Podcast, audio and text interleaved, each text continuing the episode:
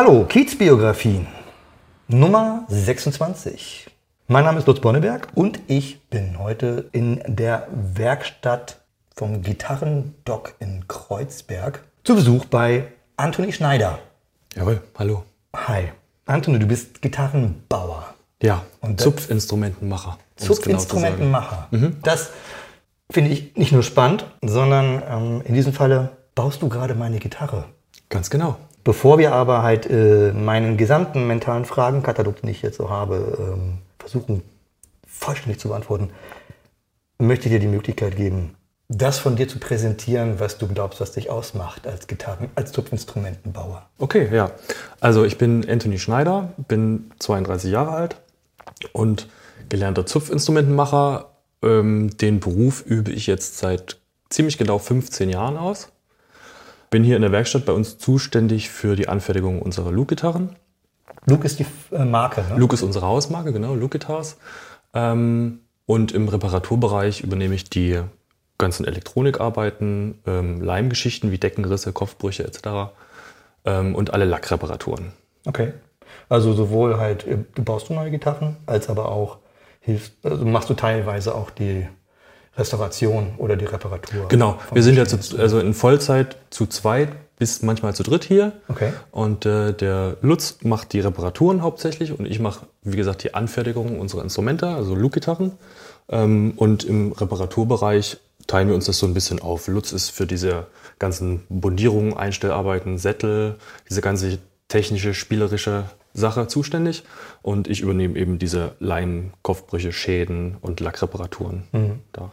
Also vorneweg nochmal für äh, die geneigten HörerInnen. Ähm, auf der Homepage guitardoc.de ne, ist Ja. das.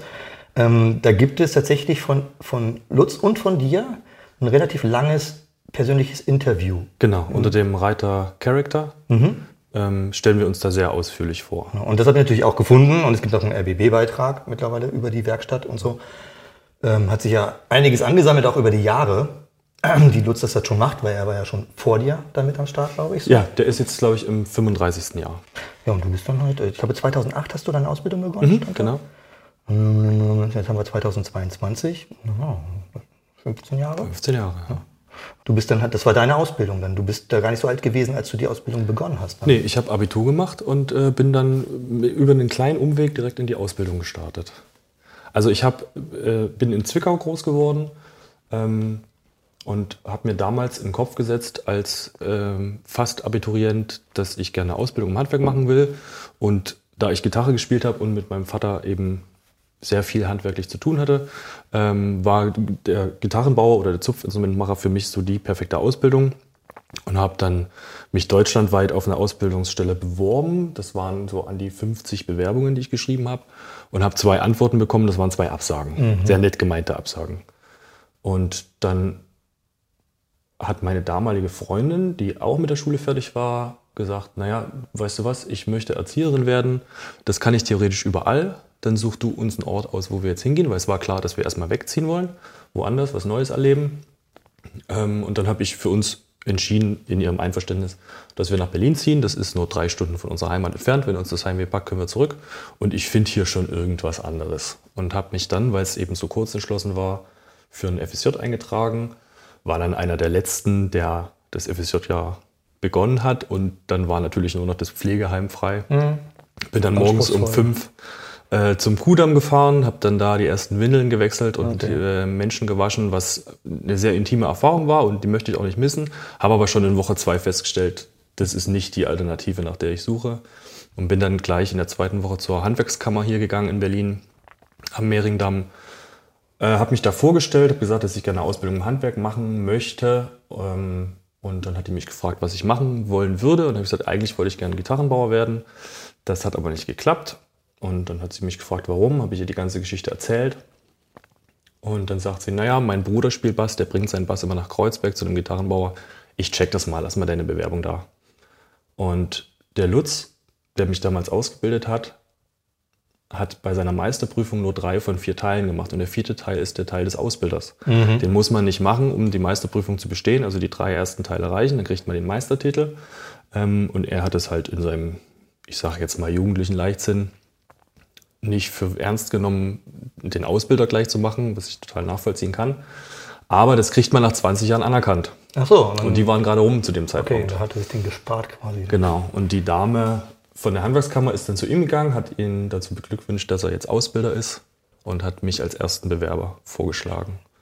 Ein paar Tage später habe ich hier Probe gearbeitet und hatte dann noch ein bisschen Schwierigkeiten, aus diesem FSJ-Vertrag rauszukommen, habe dann aber am 1. Oktober hier meine Ausbildung begonnen. Und seitdem Und seitdem bin ich hier. bist du Zupfinstrumenten. Genau. Drei Jahre später hatte ich den Gesellenbrief in der Tasche. Nice. Ist noch jemand nach dir gekommen? Wir hatten noch mal zwei Lehrlinge, die aber beide nach rund einem Jahr abgebrochen haben. Echt abgebrochen? Ja. Weil es, es ist ja ein, ein traditionelles Handwerk, könnte man sagen. Halt, ne? Mhm, Und die Frage halt, wie modern oder wie perspektivisch das jetzt ist, ähm, müssen wir jetzt nicht das sofort beantworten. Aber ähm, ich habe immer wieder jetzt auch mitgekriegt, dass es Leute gibt, die konkret diesen Wunsch haben. Ne? Also Gitarrenbauer zu machen. Ja, ja, so. ja. Ähm, er hatte zwei, aber die haben beide abgebrochen. Was hat die gestört? Ähm, also abgebrochen ist vielleicht der falsche Begriff. Die haben nicht aktiv, also die haben nicht von selbst gekündigt, sondern die wurden schon gekündigt. Okay. Aber das lag daran, dass die einfach ähm, ihrer Ausbildung nicht nachgegangen sind, sondern dass das für die Ah, einfach okay. ein Wunsch war und ein cooler Job war. Ja. Aber ähm, sie halt sehr viel zu wenig dafür getan haben, diesen Beruf zu erlernen. Ja, das wäre dann halt das klassische Motiv von Arbeitgeberseite aus, jemanden, der einen Ausbildungsvertrag unterschrieben hat, in der Zeit dann halt auch wieder Ja, zu kündigen. also auch ohne merkt, Ausbildung. funktioniert nicht. Wenn jemand ein angestelltes Verhältnis hat Ja. und seine Arbeit nicht tut, Nicht macht, dann. funktioniert das Angestelltenverhältnis. Das ist natürlich auch, ich spiele in Berlin, ne? Ich stelle mir vor, halt irgendwie so, gerade wenn du vielleicht selber Stromgitarrist bist, ne? So.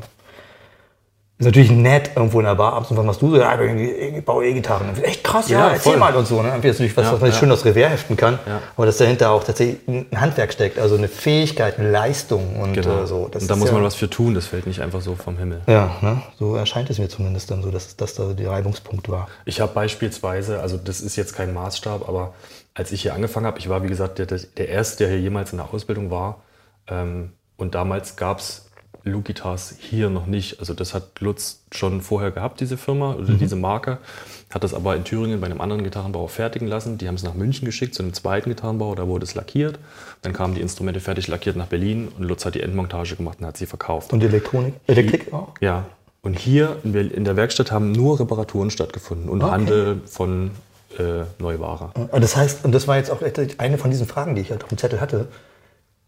Also, weil es wird immer so, du hast auch in deiner Vorstellung darauf abgehoben, dass du von euch beiden derjenige bist, der für den Gitarrenbau Ja, im Team zuständig genau. ist. Das heißt, davor wurden auch gar nicht in der Form Gitarren gebaut, wie es jetzt von dir hier Ort Nicht in dieser Werkstatt, nein. Ich habe in meiner Ausbildung dann hier Reparaturen gemacht. Also meine Ausbildung bestand aus Reparaturen, was ich heute sehr schätze, weil ich hatte unzählige Instrumente in der Hand und habe davon sehr viel lernen können. Ich glaube, dass man dadurch sehr viel mehr lernt, als wenn man in seiner Ausbildung, ich weiß nicht, zehn Instrumente baut. Ja? Ähm, Also es ist ein riesengroßer Erfahrungsschatz, den ich da habe. Musste aber natürlich während meiner Ausbildung dann dafür sorgen, trotzdem, dass ich die Prüfung am Ende bestehe. Und die Prüfung war, eine Westerngitarre zu bauen. Dein Gesellenstück quasi. Ja. Hast du die noch? Die habe ich noch, ja. Die ist nie fertig geworden. Die, also die, äh, in, der, in der Gesellenprüfung muss man die weiß fertig abgeben, nennt man das. Das Aha. heißt, die ist ausgeschliffen und lackierfertig. Okay. Und so weiß fertig habe ich Ah, sie okay, abgegeben, habe also- die Prüfung bestanden, sie ist in den Koffer gegangen, ich habe sie nach Hause gefahren, habe mich sehr über meinen Gesellenbrief gefreut und über meine bestandene Prüfung. Und so steht die immer noch. Aber du hast den jetzt nicht nochmal entlackiert und so. Also nee, das habe ich nie gemacht. Ist vielleicht aber auch ganz schön, weil es ja letztendlich auch genau das ist, was dich daran erinnert. Genau, also das ist, war, die Ausbildung war auch mit dem Stück so abgeschlossen. Es hat sich äh, danach so, hätte sich ein bisschen merkwürdig angefühlt. Ich habe mich oft reingedacht, ob ich die jetzt mal zu Ende mache oder nicht. Ähm, damals war es aber noch so, dass es ja hier noch gar keinen Gitarrenbau gab. Das heißt, es gab keine Lackierkabine. Also es wäre schon auch relativ aufwendig und kompliziert gewesen, das Instrument zu lackieren für mich. Ähm, und dann ist es auch so, dass gerade am Anfang, ich meine, das war das erste Instrument, was ich gebaut habe, da sind natürlich Fehler dran. Und je, je länger man das macht, desto mehr wächst man ja an seiner, an seiner Arbeit. Und wenn ich das jetzt angucke, möchte ich das Instrument aufgrund der Fehler gar nicht mehr zu Ende bringen. Weil du einfach mehr mittlerweile auch noch gewachsen bist durch deine Praxis. Ja, genau. Ähm, weißt du, wo der Name Luke herkommt? Hat er eine Ja. Bedeutung? Das ist die Abkürzung für Launhardt und Kops. Okay. Das sind zwei Nachnamen. Äh, Das sind die beiden Gründer der Marke. Ähm, Die haben das Ende der 80er, jetzt muss ich lügen, Ende der 80er, Anfang der 90er gegründet. Ähm, Und einen Tag später ist Lutz dazugekommen Als Dritter. als Dritter. Und weil er ja auch mit L anfängt, haben sie dann das einfach so gelassen. ah, okay. Ähm, dann ist noch ein Vierter hinzugekommen, der dann aber eine Woche später gleich wieder ausgestiegen ist. Der Carsten Kobs ist paar Monate später wieder ausgestiegen und dann waren es Tom Launhardt und Lutz Lindemann, die diese Firma aufgebaut haben. Aber das merkt man, wenn man im Netz so recherchiert, ne, dann gibt es auf jeden Fall verschiedene, also ähm, Ansprechpartner quasi. Also wenn einige in den Foren haben dann gesagt, irgendwie, ja, ist der und der und der waren dort und dort. Ja. Aber Berlin taucht erst ein bisschen später auf der Karte auf. Also die wurden dann in dieser Anfangszeit bei Tom Launhardt in Wetzlar gefertigt, die Instrumente. Wetzlar war das. Genau, stimmt. Lutz hat quasi ähm, Marketing gemacht, hat zugearbeitet, ist hingefahren vor Messen, hat die Instrumente montiert und eingestellt. So lief das ein paar Jahre lang Mhm. und dann haben sich die beiden aber irgendwie zerstritten. Bis heute nicht so ganz klar, warum das so böse auseinandergegangen ist. War vor seiner Zeit auf jeden Das war weit vor meiner Zeit, ja. Auf jeden Fall ist, ähm, hat Lutz dann die Marke Look Guitars weitergeführt und Tom Launhardt hat Launhardt Guitars gegründet. Okay. Und so ist das nach Berlin gekommen. Und hat dann eben, weil er ja hier nie gebaut hat, das in Thüringen fertig lassen bei Gerhard Malot. Dann ist es nach München zum Munich Repair Shop gegangen zum Lackieren. Nach Berlin zurück, er hat die Endmontage gemacht. Und als ich mit meiner Ausbildung hier fertig war, hat Lutz mich gefragt, was möchtest du jetzt eigentlich machen? Und dann habe ich gesagt, naja, ich möchte gerne hier weiter arbeiten und äh, ich würde gerne die Fertigung von Lukitas nach Berlin holen. In ihrer Gesamtheit. In ihrer Gesamtheit, ja. Und dann hat er gesagt, Oh. ja, okay, mach, meinen Segen hast du.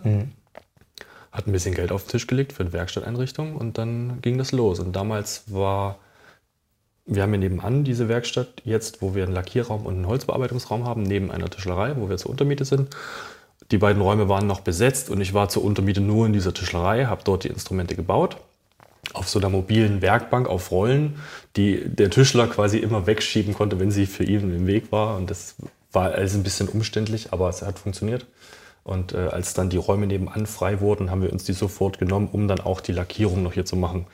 Weil die, zu der Zeit hatten wir drei verschiedene Industrielackierer in Berlin, die für uns die Instrumente lackiert haben.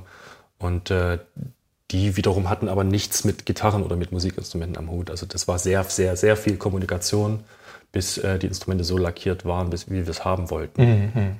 Ja, in dieser kleinen Werkstatt, da war ich ja auch schon mal jetzt drin, Mhm. als wir uns mit der Gitarre, die für mich jetzt stehen soll, Ja. beschäftigt hatten. Heute sitzen wir hier ähm, ja, in so einer Art Showroom. Ne? Irgendwie so. Das heißt, also es sieht aus wie eine Werkstatt, zumindest sind hier Werkzeuge wenn, für die Hörer mal beschrieben, ähm, aller möglichen Couleur, die man halt so braucht, um eine Gitarre einzustellen. Ja, eine Standbohrmaschine sehe ich da hinten, aber ähm, ähm, nicht nur auf der einen Seite ein Regal mit Marshall Highwatt Fender Verstärkern, also äh, Vintage Verstärker. Funktionieren die alle? Ja. Okay. Und daneben ist dann halt eine Glastür und dahinter hängen die selbstgebauten E-Gitarren und E-Bässe, glaube ich auch, ja, an der Wand. Und man kann sie, wenn man hier ist, Probe spielen. Genau. Plus ein paar Vintage-Schätzchen. Und ein paar Vintage, nicht verkäufliche natürlich nicht. Vintage-Schätzchen. Ach ja, und Holz wird ja auch gestapelt, getrocknet, offensichtlich. Damit es dann irgendwann mal zum richtigen Zeitpunkt äh, verbaut werden kann. Aber da kommen wir vielleicht noch hin.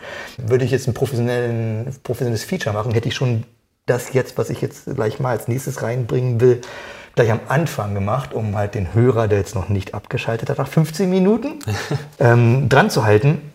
Weil, wenn man auf eure Homepage schaut, dann gibt es natürlich auch einen Referenzbereich.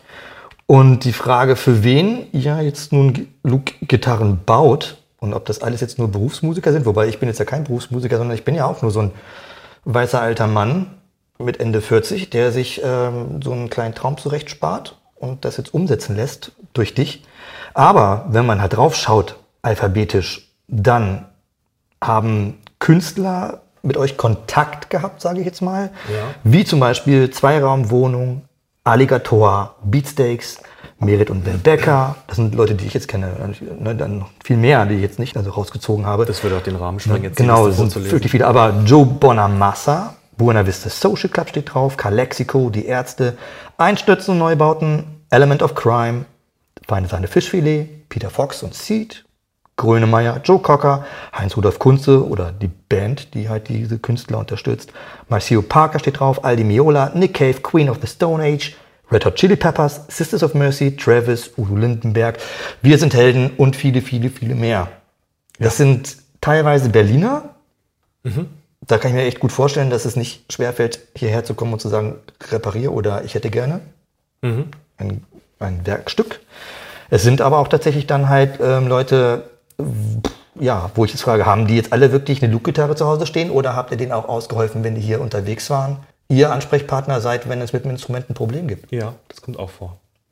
Also grundsätzlich gilt, wer hier die Tür aufmacht, ist der nächste Kunde. Ob der jetzt berühmt ist oder Gitarrenunterricht gibt oder sein erstes Instrument gerade zu uns bringt, das ist der nächste Kunde. Die meisten Berühmtheiten würden wir gar nicht mal erkennen.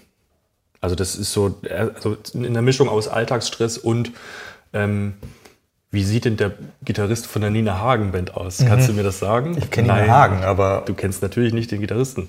Ähm, und so geht uns das auch meistens beim Aufschreiben der Kontaktdaten, wenn sie es selber äußern, wenn wir die E-Mail-Adresse lesen. Dann wissen wir das. Ähm, es gibt manchmal auch den Fall, dass Produzenten uns die Bands schicken und die kündigen das dann vorher an. Die sagen, äh, ich mache gerade das neue Album von Jennifer Rostock.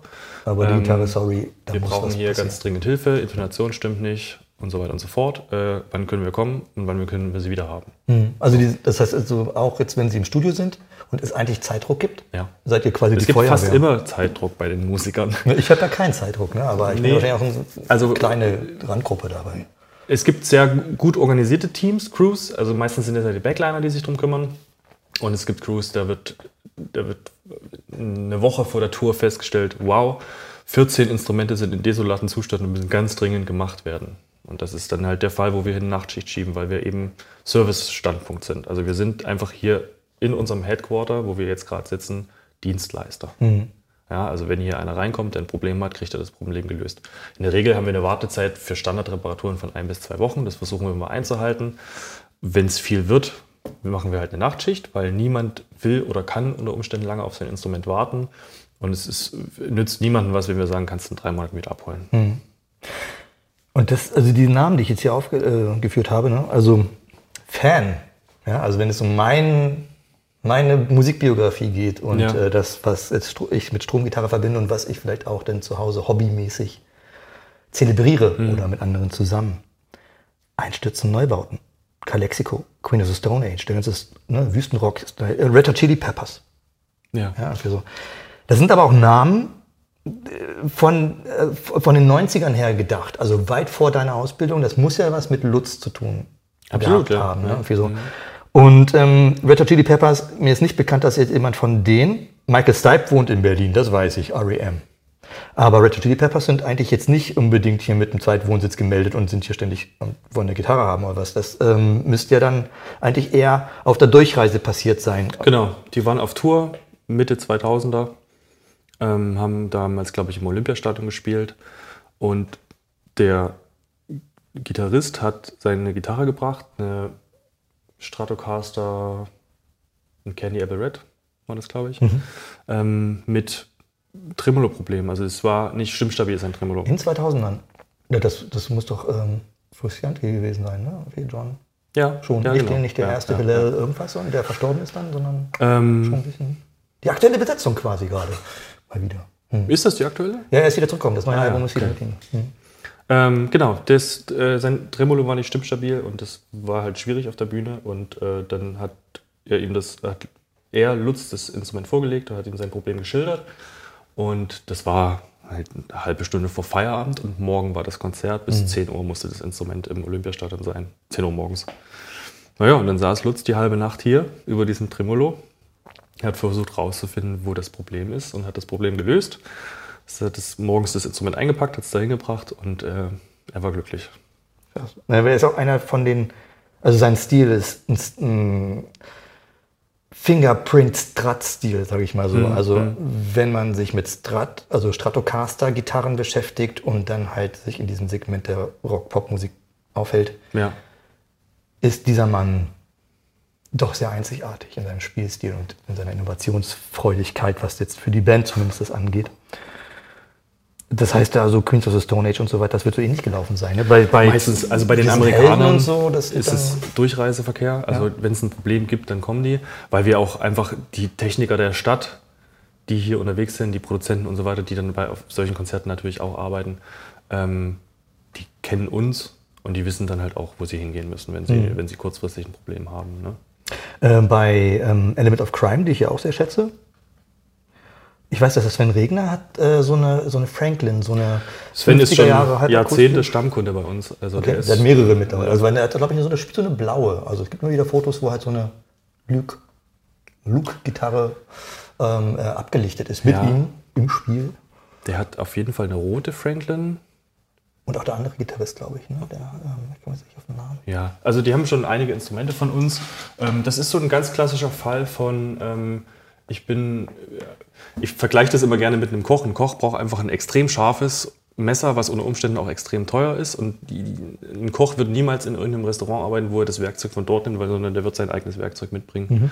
Und äh, diese Musiker, die müssen sich, die brauchen einfach extrem gute Werkzeuge, auf die sie sich verlassen können, die so klingen, wie sie das haben wollen, die ihnen die nötige Inspiration auch geben.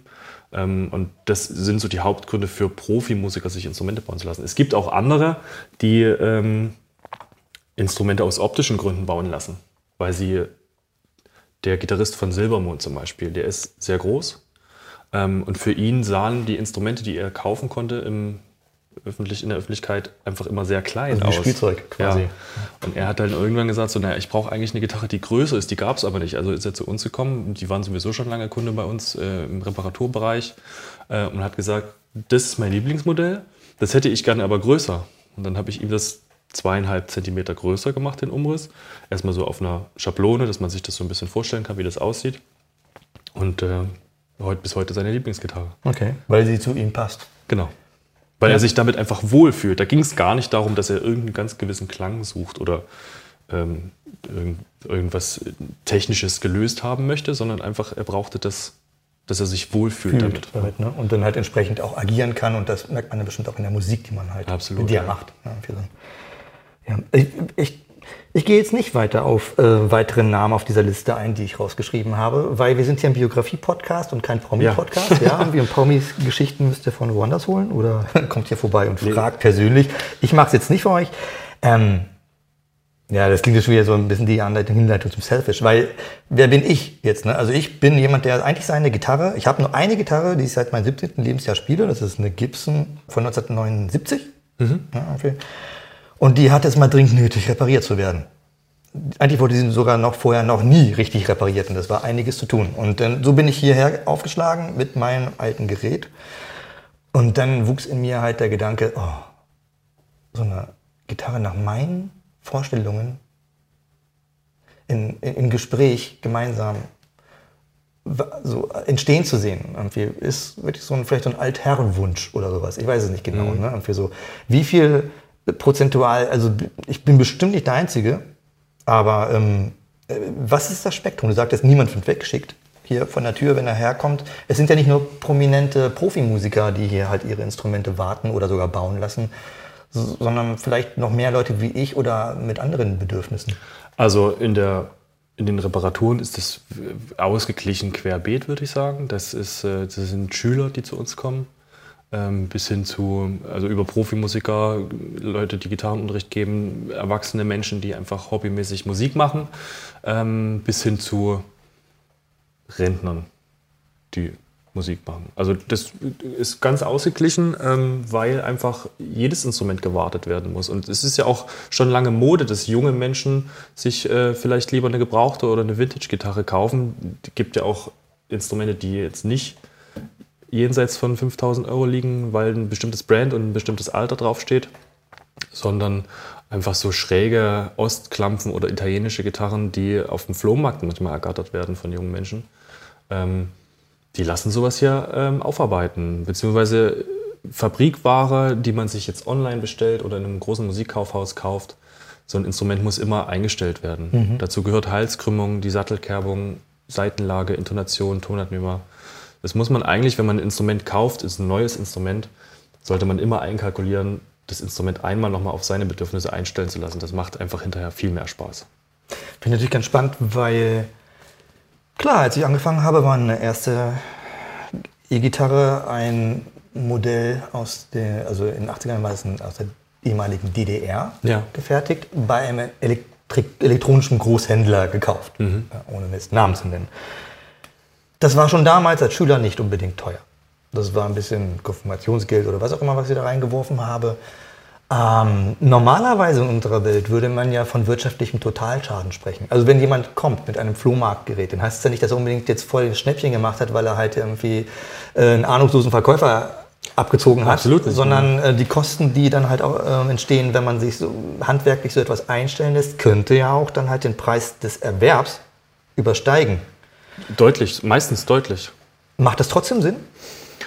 N naja, also wegwerfen macht grundsätzlich erstmal nie Sinn. Ne? Also man kann alles irgendwie reparieren, man muss nur bereit, rein, das, bereit sein, das zu investieren. Also wenn man eine E-Gitarre kauft auf dem Flohmarkt, die voll ausgestattet ist, mit zwei Tonabnehmern, Mechaniken, ist alles dran, ähm, und zahlt dafür, ich sage jetzt einfach mal 50 Euro auf dem Flohmarkt. Und dann kommt die hier hin und dann sage ich, ja, okay, die Bünde sind runter, die müssen gemacht werden, der Sattel muss erneuert werden, du brauchst neue Seiten, ähm, die Elektronik muss gereinigt werden und neue Seiten drauf. Dann ist das Instrument brauchbar. Den kann man mit spielen. Es war auch so, dass es nicht Da legt verstimmt. derjenige hier 400, 500 Euro hin. Was ja ein Vielfaches von dem Flohmarktpreis ist. Ganz genau. Wenn dieses Instrument jetzt aber nicht, ich sag mal, der letzte indonesische Schrott ist, sondern ähm, eine italienische Gitarre oder eine aus Tschechien oder sowas, dann äh, muss man das ja auch als Gegenwert sehen. Was bekomme ich denn für 500 Euro heute neu? Und das kommt aus Indonesien. Ja, aus Asien definitiv. Da würde ich auch noch mal gerne drauf eingehen. nachher. Also das, und das muss man auch wollen, dafür muss man sich auch entscheiden. Ne? Dieses Instrument steht jetzt erstmal auf dem freien Markt zur Verfügung, ist hier, hat schon lauter CO2 produziert und so weiter und so fort, aber es ist da. Wir können es mit ein bisschen Liebe, mit ein bisschen Investition weiter benutzen oder wir sagen, nö, wir lassen einen großen Dampfer aus Übersee kommen und holen uns ein neues Instrument. Da sprichst du natürlich etwas an, was für mich in der individuellen Entscheidung, bei euch eine Gitarre bauen zu lassen, komplett einer der gezeckten Motivationspunkte war. So. Ja. Als ich gelesen habe, dass ihr mit regionalem Holz arbeitet, also was sogar so regional ist, dass wir hier von Brandenburg sprechen. Ne? Also Ahorn aus Brandenburg, ich glaube es ist Linde, ne, der Erle. Korpus, oder Erle, ne, irgendwie so, ähm, auch aus Brandenburg, was halt bei euch in der Werkstatt mehrere Jahre trocknet, durchtrocknet, dass es sich nicht verzieht und so weiter. Und am Ende quasi das Gefühl, und auch die Parts, also ähm, die, die Pickups, kommen ähm, aus Rostock. Nordostdeutschland. Ne? Aus Rostock, ja. Rostock, ne? irgendwie, Oder irgendwo Genau. da oben. Das heißt, ihr habt ja irgendwie so einen regionalen Ansatz. Und CO2 wird da ja dann plötzlich klein geschrieben. Also kleiner geschrieben, als wenn man über ähm, globale Exportprozesse. Ja, also mh, uns das jetzt mit einer grünen Fahne irgendwie oben auf die Website zu schreiben, mit Greenwashing und so weiter, das ist nicht so unser Ding. Das ist einfach, ähm, da stehen wir nicht so drauf.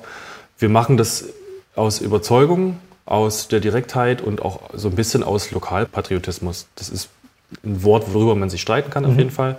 Aber wir sind beispielsweise vor ein paar Jahren, fünf, lass es fünf Jahre her sein, wir haben immer Dadario-Seiten benutzt für Reparaturen und hatten hier das Repertoire von Dadario zum Verkauf.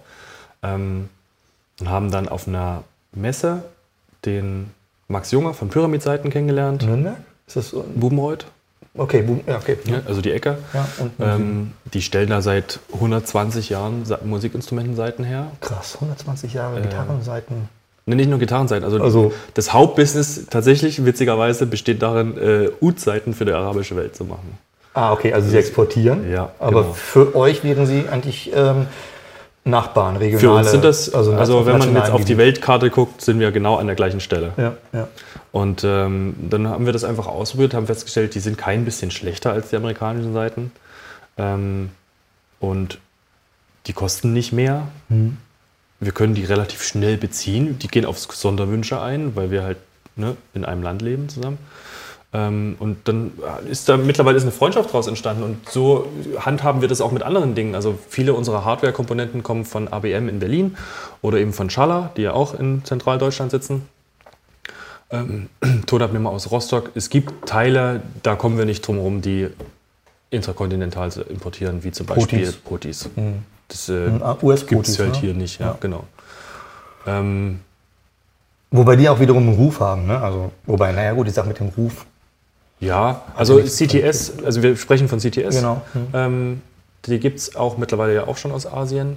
Da muss man auch immer gucken, welche welches Fabrikat man da direkt dann von denen aus dem Katalog nimmt, dass man auch die USA-Ports Mhm. bekommt und nicht die aus Asien. So ein bisschen wie eine Fender, die in Asien oder in Mexiko Ja, oder genau. die ist schon, ist schon ein krasses. Qualitätsgefälle drin auch.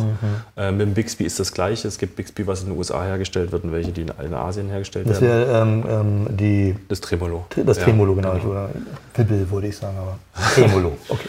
Ähm, aber grundsätzlich, ähm, warum soll ich denn äh, Sumpfesche aus, aus Amerika importieren, wenn ich allerfeinste Erle vor der Tür habe, die meiner Meinung nach sogar noch besser klingt und besser zu verarbeiten ist? Ist natürlich auch eine Frage, also vielleicht, da wollte ich auch noch später darauf hinaus, also weil also so Fender ist natürlich ein Name oder auch äh, Gibson. Die, die haben natürlich Produktionen in Mengen, ja, so die in weit, weit entfernt sind von der Manufakturarbeit, die ihr hier leistet. Ähm, aber dieses ähm, Support Your Locals, was mir immer so einfällt, also ähm, Wirtschaftskreisläufe auch in der Region oder in, äh, zu unterstützen. Also wenn ich bei euch jetzt quasi kaufe oder wenn ihr kooperiert mit anderen Herstellern für eure Ja. Endprodukte innerhalb Deutschlands oder so. Ähm, es ist ja ein Handwerk. Irgendwie so. Und ähm, ähm, die meisten Sachen, also irgendwo habe ich gelesen, dass über 90 Prozent unserer Konsumwaren halt in China oder in Asien produziert werden und in Containerschiffen mittlerweile hierher transportiert werden. Also egal, was, über was wir jetzt, was wir auch immer konsumieren. Ähm, mir erschien immer ähm, dieses manufakturmäßige, ich glaube in den Vereinigten Staaten nennt man das auch Cottage Vendoring, also so aus der aus dem Keller heraus quasi, fast noch aus dem Familienbauch Mhm, okay, heraus, ja, irgendwie so traditionell hergestellt und auf den Markt gebracht. Viel kleinere Auflage und so. Ähm, das sind Sachen, die waren ähm, von diesen globalen äh, Konsumprozessen bisher meines Erachtens ein bisschen geschützt, weil es sind kleinere Auflagen. Es ist meistens auch nicht billig, es ist ähm, halt wirklich Manufakturarbeit. Das heißt, äh, man, man konnte nicht über Masse argumentieren. Bei Fender und bei Gibson weiß ich es halt nicht, weil die, wahrscheinlich haben sie sich dann halt ihre Lines, also ihre Produktions, ähm, also ihre Niveaus ähm, so ge- gestaffelt, dass sie halt irgendwie die Massen in Asien produzieren lassen und günstig auf den internationalen Markt werfen. Und äh, sie haben dann halt so eine Custom Line, die dann halt von einem Gitarrenbauer in den Vereinigten Staaten mit wahrscheinlich ähnlich wie hier US-amerikanischem mm, Material gebaut wird. Ja, also es gibt auch eine, richtig Fabriken in den USA, wo die Instrumente gefertigt werden. Also wenn bei, ähm, bei Fender ist es die Made in USA Serie, da ist natürlich auch nicht ganz nachvollziehbar, ob wirklich dann alles in den USA gemacht wird oder ob die vorgefertigten Teile dann in die USA verschifft werden und da noch zusammengebaut werden. Aber es gibt dort Fabrik und dort werden Instrumente hergestellt. Und dann gibt es einen sehr kleinen Teil dieser Fabrik, der sogenannte Custom Shop, wo tatsächlich Gitarrenbauer arbeiten und Aufträge abarbeiten. Habt ihr Kontakt zu diesen Custom-Leuten? Also äh, wie, gibt es da so eine Art ähm, Bauerszene? Äh, die Frage, ob ihr jetzt in direkter Konkurrenz mit Fender steht, kann man einfach aufgrund des Outputs und der Größe, also wenn ihr seid ja ganz Ja. zwei Leute, ja, irgendwie oder drei Leute vielleicht und Fender ist einfach mal Fender. So Ich würde mich auch nicht in direkter Konkurrenz sehen. sehen, ne? Oder also ähm, sind das, sind das unter, ganz unterschiedliche Baustellen? Weil natürlich, ich habe für dieses Instrument, was du mir jetzt baust, dafür spare ich. Das fällt mir jetzt nicht aus der Hosentasche Ja. raus. Ne? Irgendwie so. Und das habe ich auch nur einmal, dieses Geld. Und dann habe ich quasi jetzt bildlich gesprochen, dieses Geld auf dem Tisch liegen. Und dann ist die Welt voller, spätestens wenn ich ins Internet gucke, die Welt ist voller Gitarren. Und ich hätte mich entscheiden können, für das Geld äh, mich an Fender zu wenden. Genau. Für mich war halt irgendwie äh, dieses Support Your Locals ähm, ein Instrument hinterher, was mich wahrscheinlich bis zum Rest meines Lebens begleiten wird, in der Hand zu halten, was aus regionalem Holz ist, was aber nicht schlechter ist. Ähm, halt das, was mich persönlich angesprochen hat. Wie, wie seht ihr euch in diesem Geschäft? Also ähm, du sagst, ihr habt nicht direkten Kontakt ne, irgendwie so. Naja, zu, zu den Gitarrenbauern bei Fendern jetzt nicht. Also die Gi- Gitarrenbauerszene in unserer, in unserer Größenordnung in Deutschland bzw. Europa ist schon sehr gut vernetzt. Also wir treffen uns ja auf Messen jährlich. Ähm, wo wir uns austauschen, wo wir zusammen Späßchen machen, zusammen feiern auch. Ähm, und es ist eine Szene, die sehr nett ist, wo ganz, ganz wenig oder ganz selten irgendein Konkurrenzdenken aufkommt oder Stress ist. Ähm, es ist eher so, dass man sich gegenseitig ähm, auch unterstützt. Ich habe jetzt gestern erst einen Anruf gehabt von einem Bassbauer aus, der sitzt irgendwo in der Nähe von München, der mit mir vor, wir waren vor drei Jahren oder vor vier Jahren auf einer Messe Standnachbarn. Mhm. Wir kannten uns vorher nicht, wir haben uns da ganz nett unterhalten, hatten aber auch seitdem keinen Kontakt mehr. Und jetzt rief er mich vorgestern an, dass ein Kunde von ihm in Berlin ein Konzert spielt und er hat ein Problem mit seinem Bass. Ob er den nicht, denn nicht zu mir schicken könnte, weil bevor er sich jetzt ins Auto setzt und 800 Kilometer fährt oder mhm. 600 Kilometer, wie weit es dann ist, ähm, um da einmal gerade am Halsspannstab zu drehen und die Seitenlage nachzustellen und fährt das dann wieder zurück, kontaktiert er mich halt und fragt, ob er zu uns kommen kann kurz. Er mhm. würde dann auch unter Umständen die Kosten übernehmen, wenn jetzt, wenn, wenn jetzt Kosten anfallen. Ähm, und das, das ist ja schon irgendwie eine Geste, die zeigt, dass das alles aufgeschlossen und vernetzt miteinander ist. Das klingt nach Netzwerk. Genau. Dann gibt es wiederum andere Gitarrenbauer, die schließen sich zusammen, um größere Mengen von Tonhölzern oder von Hardware-Produkten aus den USA zu importieren, um dort einfach Stress mit Zoll und so weiter ein mhm. bisschen zu verteilen, dass jeder nur einen kleinen Stress hat und nicht alle den gleichen Stress haben. Das ist auch ein ökonomisch vernünftiger genau, ja. Grund. Ähm, ich habe tatsächlich so übers Internet Kontakt zu zwei Lackierern aus dem Fender Custom Shop, einfach nur auch so zu Austauschgründen, weil ich ja hier, wie gesagt, auch den Reparaturbereich mache im, äh, im Lacksektor. Sprich, da kommen Instrumente aus Amerika, die äh, dann irgendwie Lackschäden haben, wo irgendwas passiert ist, wo ich dann unter Umständen auch mal Rückfragen stellen musste demjenigen, der das lackiert hat oder der da zumindest arbeitet und weiß, mit welcher Komponente wurde da gearbeitet, was ist da drunter, ähm, mit was kann man dabei gehen. So, wenn ich da unsicher bin, kann ich die kontaktieren. Das ist aber auch der einzige Kontakt, der dahingehend stattfindet. Mhm. Ähm, okay. das, dieses Konkurrenzverhalten, das hast du eigentlich selber schon ganz gut beantwortet. Du hast gesagt, ich gehe hier zu dem Gitarrenbauer, wo ich diesen Batzen Geld, den ich mir erspart habe, investiere, weil es ist vor der Haustür, es ist local, ich unterstütze ihn, er unterstützt mich, ich kann da mein Leben lang jetzt hingehen, wenn ich ein Problem mit meinem Instrument habe, was ich da bauen lassen habe. Die Alternative für dich wäre gewesen, du kontaktierst per E-Mail den Fender Custom Shop, lässt dir ein Angebot erstellen, was du vielleicht zwei Monate später gehabt hättest. Dann hättest du einen großen Batzen Geld überwiesen, dann hättest du ganz, ganz, ganz lange nichts mehr von denen gehört und irgendwann hätten sie sich mal gemeldet, wenn sie eine Rückfrage haben oder das Instrument fertig ist und dann kriegst du das zugeschickt. Und was machst du, wenn dann was nicht stimmt? Muss ich ja zurückschicken. Dann schickst du es nach Amerika zurück, dann wird oh, das nice. geändert und dann wird es wieder zu dir geschickt. Okay, und so ja. geht das hin und her. Mhm. Und äh, also ich sage jetzt nicht, dass da Fehler passieren nee, und man es ständig wieder zurückschicken muss, ja. aber das kann ja vorkommen. Und du hast halt einfach nicht diesen direkten örtlichen Bezug. Und für dich war deswegen ja die Entscheidung, also du musstest gar nicht drüber nachdenken, ob du zum Fender Custom Shop gehst. Nee, äh, also ich hatte als es darum ging, mit dir zusammen zu entscheiden, wie der Hals geformt sein ja. soll, weil es, was ich auch nicht wusste, ja. also nie mir den Kopf darüber gemacht habe, ähm, es gibt wirklich sehr viele Shapings. Ja? C, D, Shaping. Ja, wir noch mehr und in verschiedenen Graden und so weiter halt.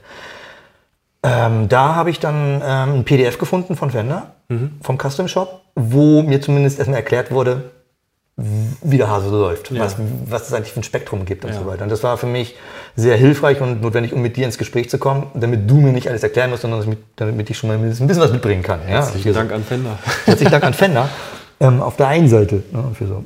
Gut, aber in dem Bestellprozess bei Fender wäre es dann so gewesen, ja, kreuzen Sie mal bitte das an, was Sie haben wollen. Ja, genau. So, da Zu mir bist du gekommen Liste. und ich habe dir die Hälse einfach in die Hand gegeben und, und gesagt, jetzt kannst du es ausprobieren. Und, und, das war halt genau das, was ich gar nicht erwartet hätte, was mich auch nochmal jetzt wahrscheinlich mein Leben lang nachträglich geflasht hat, weil du hast mir halt auch gesagt, irgendwie, ähm, das ist das Holz fürs Griffbrett, was ich jetzt hier gerade äh, trocken gelagert in Auswahl in Ahorn habe. Mhm. Also ich wollte gerne ein Ahorn ja. Griffbrett haben, ein helles. Ja.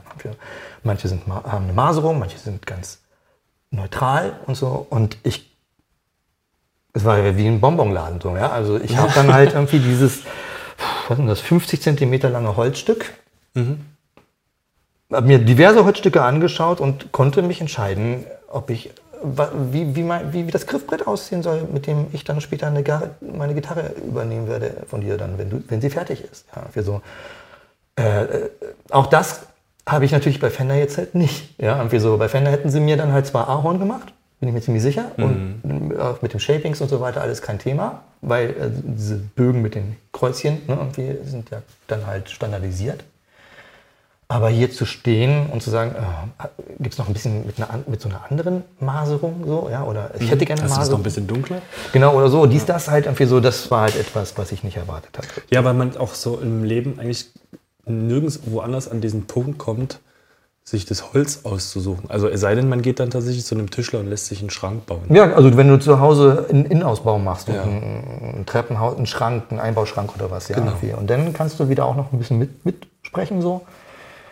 Ja, so ein bisschen hat mich das auch tatsächlich daran erinnert, nur dass die Gitarre natürlich noch, noch die, es, sie ist halt kleiner. Es gibt nicht so viele Parts, ähm, wo ich jetzt quasi auch jetzt reinfunken glaube. Ja, ja, so. ja. Aber ähm, die Sachen, die es gibt, sind von der Menge her so überschaubar, dass ich dann dachte, irgendwie wirklich wie im Bonbonladen, irgendwie so, ah, ich brauche ein bisschen Zeit, ich muss überlegen, also, dies oder das. Ja, irgendwie so. Aber man kommt dann halt zu so einem Ergebnis und ehrlich gesagt, irgendwie so, ähm, ich freue mich tierisch darauf. Und weil ich habe jetzt schon hab ich das Gefühl, ein bisschen zu einem noch nicht existierenden Instrument eine Beziehung, weil ich, ohne dass ich jetzt wirklich äh, Zupfinstrumentenbau selber praktizieren könnte, das Gefühl habe, ich habe es trotzdem ähm, mitgestaltet. Ja, hast du ja ich, auch, Ich ja. baue schon jetzt eine, eine hypothetische Beziehung zu diesem Instrument auf. Ja, ja. Und das ist super. Also es fühlt sich auf jeden Fall sehr, sehr besonders an, sehr speziell. Irgendwie, selbst wenn ich halt damit jetzt nicht dann auf irgendeine große Bühne gehe und tausend Kameras sind draufgehalten, sondern ich sitze dann halt quasi zu Hause erstmal und spiele dann halt mit diesem Instrument, wo ich weiß, wo es herkommt, wer es gemacht hat. Und ich sehe jeden Tag dann halt ähm, ähm, die Maserung des Holzes, des Griffbretts, was ich mir ausgesucht habe. Und du hast es dann halt für mich handwerklich umgesetzt. So. Äh, Ja, sind wir ein bisschen so in so eine Art ästhetische Begeisterung abgedriftet. Irgendwie so. Aber Ästhetik spielt, glaube ich, in der Kunst immer eine Rolle, egal ob es ein Ton ist oder äh, Bild ja, oder was auch immer. Ja. Und auch wenn ich dann halt eure Interviews auf eurer Homepage dann mal durchgelesen habe, ähm, also eigentlich, ihr seid die Handwerker, die ein Instrument gestalten, was ja durchaus auch ein sehr kreativer Prozess ist. Ja. Die Abnehmer sind jetzt nicht unbedingt solche Leute wie ich, sondern gehen wir mal davon aus, dass die Abnehmer in weitesten Sinne Künstler sind. Ja, so. Das heißt, es gibt da halt in irgendeiner Weise eine, eine Konstellation, eine temporäre zwischen Handwerker mit einem Anspruch, einem Ethos und einem Künstler, der ein, eine Ästhetik oder Ja. wie auch immer halt irgendwie eine Vision quasi in sich Ich trägt. weiß, worauf du hinaus willst. Also ich, das kann Reibung erzeugen. Ja. Ja. Und gleichzeitig halt die Vokabeln, die ich mir rausgepickt hatte aus eurem Interview, sind halt, ihr sprecht bei euch in eurer Arbeit von handwerkliche Kreativität, Klang, Farben, Inspiration, ja, Wirkung oder auch Minimalismus ist eine Vokabel, die aufgetaucht ist in eurem Selbstverständnis, wie ihr Instrumente gestaltet. Ja. So.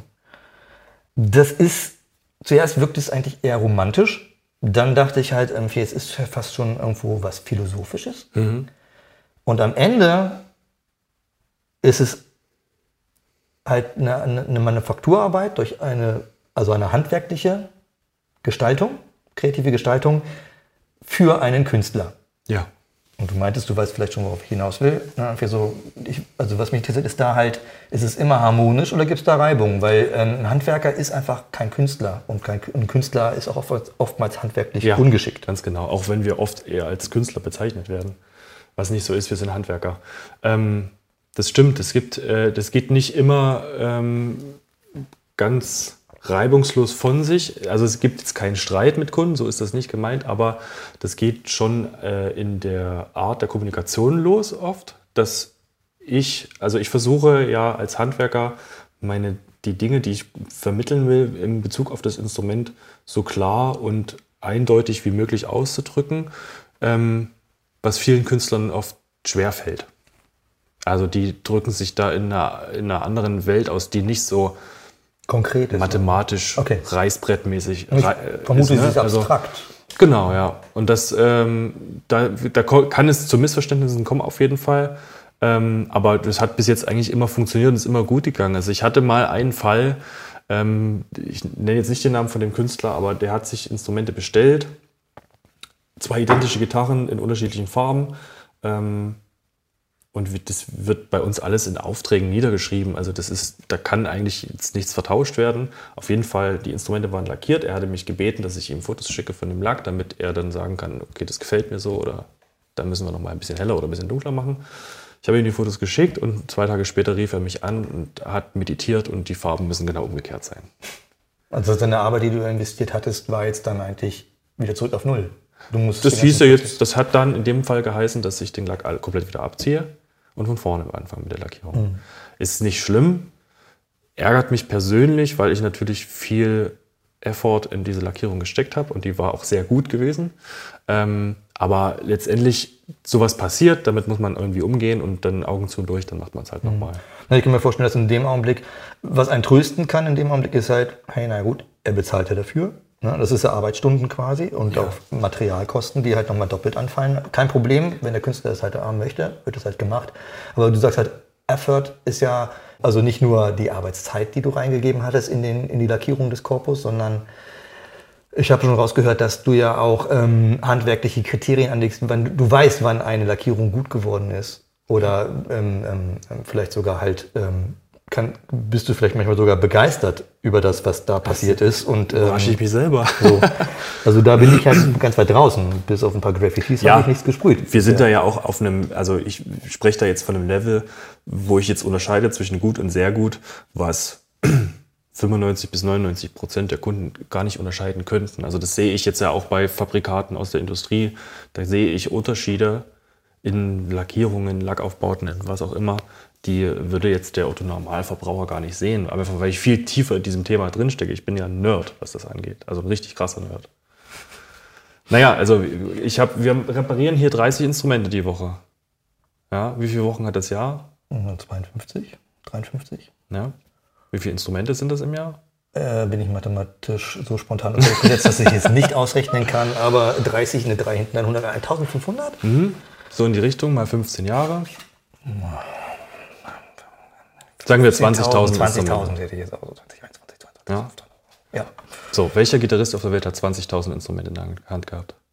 Ich, der wenigste, wenn es überhaupt einen gibt. Vielleicht Joe Bonamassa. Ja, ne, irgendwie so, aber ja. der, selbst da würde ich, 20.000 finde ich schon sehr sportlich. Da musst du ja wirklich nichts anderes tun, als Instrument in die Hand nehmen. Genau. Das heißt, wenn ich ein Instrument in die Hand nehme, sehe ich das Instrument ganz anders wie jeder Gitarrist. Mhm. So, und da bin ich jetzt, ich will jetzt nicht sagen, dass ich Lackierungen rausgebe, die schlecht sind, sondern es gibt einfach Kleinigkeiten, die mm, an, an dem einen Tag besser gelingen und an, dem, an dem anderen Tag nicht so, nicht so gut gelingen. Ich bin auch nur ein Mensch, mhm. auch als Handwerker. Ja, klar. Ne? Soll dir genehm. Ja. Ähm, aber genau ähm, da knüpft es vielleicht an, was mich auch ein bisschen umtreibt, noch als Thema. Wenn du tatsächlich über die handwerkliche Qualität dir nicht nur einen Eindruck verschaffen kannst, sondern auch sie ähm, quasi re-engineeren kannst. Mhm. Also du kriegst halt ein Instrument vom Flohmarkt hier rein. Ja. So. Ähm, was ich gelernt habe im Zuge meines Auftrags an euch oder an dich, ist halt, dass ich dieses Instrument tatsächlich auch mit einer Art von Zeugnis dann übergeben bekommen werde. Ja, ein Zertifikat. Ein Zertifikat. Ähm, die Frage zwischen Original und Nachahmung oder Imitation oder kann, kann ja auch sein, dass halt jemand wirklich übers Ohr gehauen wurde im Kauf. Mhm. Es wurde behauptet, es wäre eine Stratocaster aus der und der Generation in den 70er oder 60er Jahren oder 50er Jahren mhm. sogar. Mhm. Ähm, ein Teil eurer Arbeit, vermute ich mal, ist auch, dass Leute hierher kommen und sagen, kannst du überprüfen, ob das stimmt? Ja. Und es ist auch nicht selten schon vorgekommen, dass dann äh, Plagiate unterwegs waren. Wie gehst du daran? Das mache ich gar nicht, das macht Lutz. Ja. Weil Lutz äh, ist für diesen ganzen Vintage-Bereich zuständig. Ähm, aus zweierlei Gründen. Der erste ist, dass wir ja unsere Arbeit hier irgendwie aufteilen müssen, dass wir das in unserer wöchentlichen Arbeitszeit alles schaffen. Der zweite Grund ist, dass er mit diesen Instrumenten aufgewachsen ist. Also okay, er ist, er ist die Generation. Genau. Also er steckt da einfach ähm, viel tiefer in diesen Instrumenten drin als ich. Beschäftigt sich auch sehr gerne damit, hat ja auch lange mit Vintage-Instrumenten gehandelt, macht es teilweise immer noch.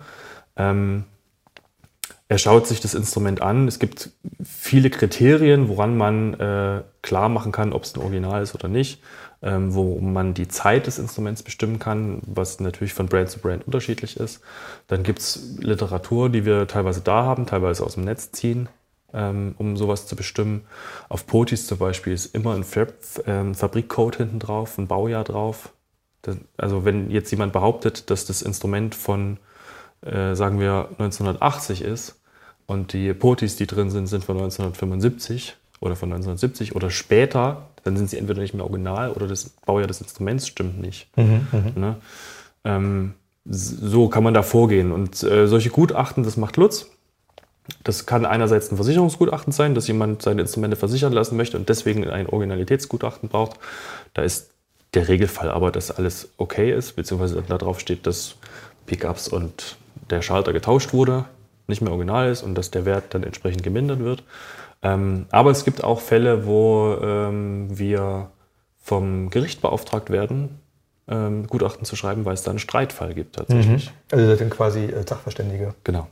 Vor Gericht. Ja, ja. Und ähm, auch wenn Lutz jetzt den Hauptpart macht, weil er einfach dieses Wissen sich über die Jahre hinweg, 35 Jahre, plus der eigenen Lebensbiografie, ja. ähm, ähm, anschaffen konnte. Wenn du jetzt tatsächlich für die äh, Lacke zum Beispiel verantwortlich bist und ähm, ähm, die verschiedenen, nicht nur die Farben, sondern ähm, äh, Nitrolack. Es gibt verschiedenste Arten von Lacken, es gibt verschiedenste Arten von Aufträgen. Also in meinem Fall haben wir auch tatsächlich über ein, wie ich angelernt habe, Blackburn gesprochen. Burst. Black Burst ist ja, tolle naiv. Okay, schaltet ab. Nein. Ähm, also Black Burst. Ja. Irgendwie. Es gibt einen Sunburst, was äh, offensichtlich schon im Wort nahe liegt, dass es halt in irgendeiner Weise den Sonnenaufgang von ganz dunkel bis äh, Aufgang imitieren soll. Ja, also von ja, schwarz auf sonnig gelb oder sowas Ja. halt. Reengineering von Farbcodes. Also würdest, auch wenn du jetzt nicht dafür verantwortlich bist, was kann man an, an, am, am Lack erkennen, ob ähm, hier jemand Scheiße erzählt oder ob das wirklich äh, ein Instrument ist, was äh, dieses Alter auch auf dem Buckel hat. Also in dem Fall geht es gar nicht oft darum, ob das Instrument tatsächlich so alt ist, sondern ist der Lack noch original oder wurde es refinished? Und das macht einen großen, ähm, einen großen Punkt an in der Preisgestaltung aus. Also weil ein refinishtes Instrument ist deutlich weniger wert als eins, was noch den Originallack hat. Refinish heißt also nicht, dass man einfach nur drüber geballert hat mit einer Sprühdose. Nee, das wäre dann Overspray. Okay. Das wird so in den Niederlanden gern fabriziert, bevor die so Vintage-Instrumente verkaufen, gehen die dann nochmal drüber, damit alles schön glänzt. Was ja, nicht besonders sinnvoll ist, aber egal, andere Geschichte. Ähm, nee, ich schaue mir den, den Lack an und versuche erstmal rauszufinden, was für ein Lack ist es. Also Nitrocellulose, Polyurethan, Acryl, Wasserlack. Ähm, Im zweiten Schritt schaue ich mir die Oberfläche an. Wie ist die gealtert? Also jede Lackart altert unterschiedlich und das auch in einem gewissen Zeitraum unterschiedlich. Und dann muss ich einfach ermessen, kann das sein? Kann das sein, dass der Nitrolack, den ich hier vorher hab, vor mir habe, der keine Risse hat, nicht vergilbt ist, keine Macken hat, fabrikneu aussieht, 40 Jahre alt So ist? alt ist? Kann das sein? Und dann schaue ich mir die Fräsungen an und sehe da manchmal noch andere Farben drin, die von außen nicht sichtbar sind. Und dann, aha, okay, da hat sich jemand gegen das Sunburst entschieden und hat rot drüber lackiert. So, so geht man da vor. Also das ist so ein bisschen Forschungsarbeit dann. Ich würde so ein bisschen Forensik. Ja, Ja, genau. Also da geht man auch mal mit der Lupe ran oder an einer, an einer Stelle mal so ein bisschen mit ähm, Lösemittel dran, um zu gucken, welche, also um die Lacksorte zu bestimmen. Ähm, und dann wird das rausgefunden. Und das ist oft ein Problem, dass refinishte Instrumente als Originallackierung verkauft werden. Besonders auf dem Gebrauchtmarkt im privaten Bereich, weil das die Leute dann auch einfach gar nicht wissen.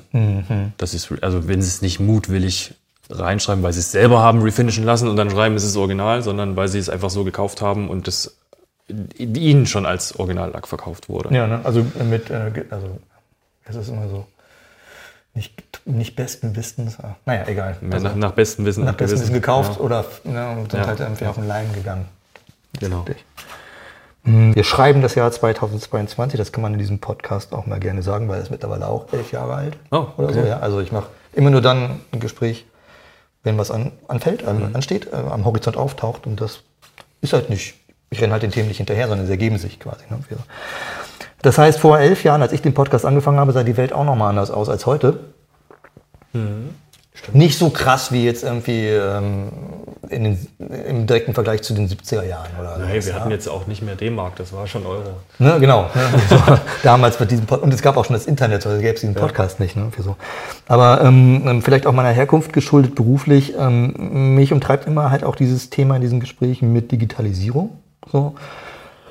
Und ich habe mich natürlich dann halt gefragt, irgendwie so, ähm, äh, warum fange ich mit einer Pause als Hobbyist wieder an Gitarre zu spielen, wo ich doch eigentlich als Teenager in den 90er Jahren, der letzten großen Stromgitarrenwelle mit Nirvana und mhm. Grunge und so, mhm. ähm, danach in das elektronische Feld der Musik gekippt bin als Hobbyist. Ja, so, also lief alles über den Computer. Und warum kehre ich jetzt quasi wieder dahin zurück? Es ist nicht unbedingt, dass ich diese gute alte Zeit gerne wiederbeleben möchte, sondern es... Ähm, es ist ein anderes Gefühl, ähm, weil die Stromgitarre mit Elektronen, die halt einfach durch die Steckdose hin und her flutschen, über Tuben und Transistoren und so weiter, komplett analog ist. Ja.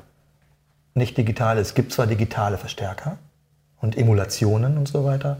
Die Gitarre selbst und wie sie technisch funktioniert, ist aber immer noch in der analogen Domain angesiedelt. Der Großteil zumindest. Der Großteil, ne? Mhm. Ähm, und ihr deutet es ja schon an, ähm, wie, ähm, auch mich hat dann halt irgendwie Hallo Welt, ähm, Ableton Live und ähm, die ganzen Doors und so und ähm, das Generieren von Sound in, in, in, Qualitäten, die vielleicht nur Synthesizer ab den 70er Jahren so dann mhm. nach Stockhausen irgendwann äh, angefangen haben zu kreieren und zu erzeugen.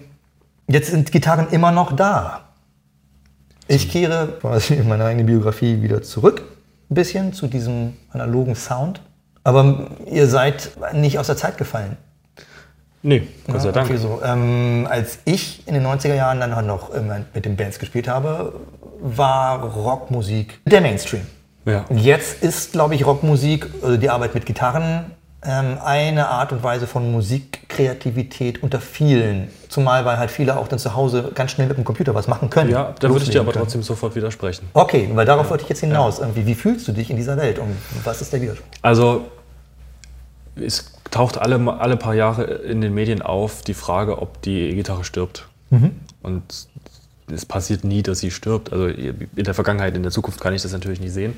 Ähm, wir fragen uns das auch häufig. Wie lange gibt es denn eigentlich die Gitarre noch als Medium? Weil eben diese ganzen Computerspielzeuge ähm, sehr viel wichtiger geworden sind. Oder die Imitation einer Gitarre über den Computer? Genau. Ähm, Fakt ist aber, wenn du das Radio einschaltest und den ganzen Tag Musik hörst, dann hörst du zwar nicht die ganze Zeit Gitarrenmusik, sondern das ist nur ein Teil von ganz vielen modernen Musikrichtungen, die du hören kannst. Mhm. Aber wenn du dich damit näher beschäftigen würdest, würdest du sehr, viel, sehr schnell merken, dass fast überall Gitarre drin ist, auch wenn du sie nicht hörst. Also es wird elektronische Musik, sehr moderne Popmusik produziert, wo man auf dem ersten Hören gar keine Gitarre hört. Es ist aber eine Gitarre drin. Es sind sogar sehr viele Gitarren drin. Ein Name, den ich jetzt hier nicht aufgeschrieben hatte, von denen, für die ihr mal gearbeitet habt, mhm. ist zum Beispiel Apparat. Ja. Also ich, ich feiere das alter Ego von dem Sascha als Apparat. Ja. Komplett. Ja. Alle Alben. Ja. Komplett elektronisch. Aber wenn ich jetzt so drüber nachdenke und das versuche auseinanderzunehmen, was mir da immer angeboten wird, über Granularsynthese auseinandergenommen und gechoppt und so mhm. weiter, mhm. ich kann mir sehr, sehr gut vorstellen, dass da die eine oder andere Gitarre dabei ist. Natürlich. Wieso soll er als Gitarrist ähm, plötzlich die Gitarre einfach sein lassen und sich nur noch an ein Tasteninstrument setzen, wenn er seine Gitarre auch in, in so Bodeneffektgeräte oder in so 19 Zoll Racks reinstecken kann, kann den Ton hin und her modulieren, was er machen will, sodass das nachher wie ein Synthi klingt, aber er kann sein gewohntes Instrument spielen. Und die Gitarre ist einfach nach wie vor ein Instrument, was sich erstmal in, am Anfang sehr schnell, sehr leicht erlernen lässt, mit großen Erfolgen, wo man sehr äh, viel Begeisterung bekommen kann, wo man sehr viel ähm, gleich zurückbekommt, wenn man seinen, seinen engsten Vertrauten dann die ersten Songs vorspielt, die man gelernt hat, dann heißt es, also man hat sehr schnell Erfolg damit. Mhm. Es kommt natürlich auch dann irgendwann eine Durststrecke, wenn man jetzt zu dem Punkt kommt, dass man richtig gut ist, dann muss man auch viel Training reinstecken.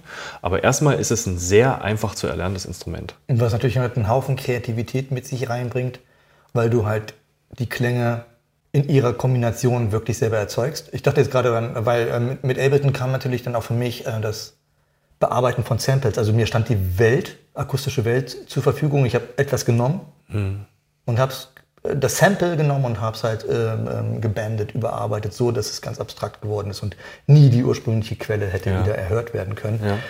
Ähm, also ich verstehe den Punkt. Also wenn, wenn, wenn du sagst, dass, der, ähm, m, ähm, dass er halt Gitarrist ist und dass das sein, ähm, sein Interface ist, sein Ja. Eingabegerät Ja, ja, irgendwie genau. so. Ähm, dann, dann ist das der erste Schritt, um halt tatsächlich auch zu sagen, empfehlen, das ist meine Ästhetik. Also das ist meine Erfahrung, Mhm. das ist mein Können, mein, mein, mein Instrument, was ich erlernt habe. Ja. Und ähm, das sitzt noch ein bisschen tiefer, als einfach sich ein Sample zu schnappen und das zu äh, bearbeiten am Rechner. Wenn ich meine Gitarre hinterher bearbeite am Rechner mit Bitwig oder mit Ableton oder mit welcher Software auch immer, mit welchen Plugins auch immer, ähm, dann komme ich zwar auch auf, auf ein abstraktes Ergebnis, was klingt wie ein Synthesizer, aber das, was ich halt irgendwie angefangen habe, ähm, in den Rechner reinzufüttern, um damit dann halt mit, dem, mit dieser Art von Kreativität am Rechner zu bearbeiten, es fühlt sich wirklich anders an, glaube ich. Es, ist, es basiert auf einer kom komplett anderen, Ja. hat einen anderen Ursprung. Und die Gitarre ist nach wie vor auch in der Jugend angesagt. Ist sie, aber da wollte ich nicht mehr noch genau, weil es wirkt immer im Internet so, als ob alle YouTuber, die sich mit Gitarren beschäftigen, latent grauhaarig sind, ja, irgendwie so Ja. und irgendwie so ihre Erinnerung an ihre Jugend weiter zelebrieren. Vielleicht musst du da schon auf TikTok umschwenken, um dann da die, Wahrscheinlich die jüngeren Menschen zu, ich muss den sozialen. Medienkanal wechseln, Äh, nee, also ich meine, wenn jetzt, wenn das, wenn die Gitarre nicht mehr en vogue sein würde unter Jugend, jugendlichen Leuten, würde ich das ja hier als erstes daran mitkriegen, dass das den Gitarrenlehrern schlecht geht. Ja, stimmt, das wäre ein Messwert. Und denen geht's ganz gut, soweit ich das hier mitbekommen kann. Also wir haben viele Kunden, die Gitarrenlehrer sind, die Gitarrenunterricht geben, ob in Schulen oder zu Hause oder wie auch immer online. Und es sind, nur, sind nicht so 60-Jährige, Ja. die sagen, ich möchte mal Gitarre lernen, bevor ich sterbe, Also es sind hauptsächlich schon Kids, auch an Schulen vor allen Dingen. Ne? Ähm, und die, also ich würde jetzt nicht behaupten, dass die Musikschulen übervoll sind, aber sie haben gut zu tun. okay. Also Und auch äh, da ist jetzt kein die ziehen die nächste Generation Gitarristen heran. Schon, ja? Denkst du schon? Es gab jetzt gerade jüngst, also in, wo wir das Gespräch führen, äh, von einigen auf diesem YouTube-Feld die Diskussion halt, äh, warum spielen jüngere Bands keine Gibson-Gitarren mehr, Mhm. sondern sind auf Fender. Dann geht es über Marketing und Positionierung auf dem Markt, so ungefähr. Und äh, Gibson hat den Schuss nicht gehört. Irgendwie, das ist irgendwie alles so Dad's Rock. Ne? Irgendwie so, äh, aber das ist ja schon ein Feintuning der Diskussion, weil auch da ist implementiert drin, dass es Jüngere gibt, die spielen. Sie spielen nur, sie wollen nur anders spielen als die Generation davor, was Ja, wollen sie ja immer machen. Ist ja immer- egal, was sie tun. Also, Genau, das war ja, ist ja. egal, welche Generation Wenn dein. Vater Skateboard gefahren ist und gekifft hat, dann wirst du das nicht tun. Du willst irgendwas anderes machen. Davon gehe ich zumindest, ja, doch, empirisch sogar davon aus. ja, deswegen, also es ist ähm, kein Argument ungefähr. Ne? Also du würdest tatsächlich sagen, erstmal, du machst dir keine Sorgen, ähm, dass du dieses Handwerk, was du mühsam erlernt hast und seit 15 Jahren oder so ausübst, ähm, demnächst an Nagel hängen müsstest, weil dir einfach die Kunden wegbleiben. Also mindestens für die nächsten 15 Jahre mache ich mir erstmal keine Sorgen. Und auch die Digitalisierung unserer Gesellschaft führt jetzt nicht zwingend dazu. Ich meine, wenn die Gitarre als Interface genutzt wird, um sie dann in der Digital Domain weiter zu bearbeiten, wie es Apparat macht, ist das eine Ding. Aber das Interface selbst ist nicht gefährdet und das ist analog. Also Gitarren werden auch weiter anscheinend ähm, gespielt. Ja. Ähm, wie ist denn dein Eindruck gewesen jetzt in solchen Sachen wie ähm, Zeiten von Corona? Also alle saßen zu Hause, alle da hatten eine, kurzfristig dann halt auch nichts zu tun, weil irgendwie äh, die Arbeit quasi eingestellt Ja, wurde. ja. Und dann habe hab ich gehört, irgendwie viele Leute dann halt so die Zeit genutzt, um zu sagen, ach, da können ja auch mal Gitarre lernen. Hattet ihr dann hier plötzlich auch davon was mitgekriegt? Ja, schon. Also tatsächlich war das so, als das ging ja irgendwie im März hier richtig los, glaube ich, ne, vor zwei Jahren. Ähm, da äh, kam dann so dieser erste Lockdown und dann hatten wir schon auch ganz kurz so zwei, drei Schweißperlen auf der Stirn, weil ja, abgesehen jetzt von Lockdown und alles zu, die ganze Veranstaltungsbranche brach lag. Ein Großteil unserer Kunden ist nun mal einfach Musiker. Und die hat keine Arbeit mehr. Und das war auch nicht klar, wie lang. Ähm, und dann haben wir uns natürlich auch gefragt, wie viel Prozent hier weniger reinmarschieren. Ne, weil der äh, Lagerlogist von Amazon, der Gitarrist ist und der dann jetzt hier mal seinen Pickup tauschen will, der wird natürlich noch kommen, weil der hat weiterhin seinen Job. Der hat wahrscheinlich sogar sehr viel mehr zu tun als vorher. Schafft es gar nicht zurückzukommen.